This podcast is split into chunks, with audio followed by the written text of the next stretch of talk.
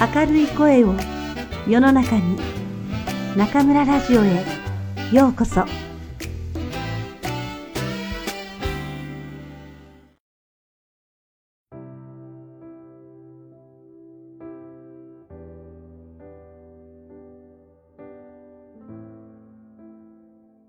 水や雲のように自由自在に家庭でも学校でも仕事でも避けて通れないのがトラブルです。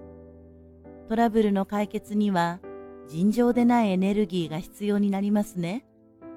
早くトラブルを解決しようとしてやりがちなのは、無理にぶつかってトラブルの岩を壊そうとするパターンです。しかし、この方法で解決するのは案外難しいもの。少しだけ考え方を変えて、水が流れるように右に行ったり左に行ったりしてトラブルの岩をさらっと避けてみませんか？頑固にならないことが解決への近道ということもあるのです。水のように、あるいは雲のように、柔軟な気持ちで対処してみましょう。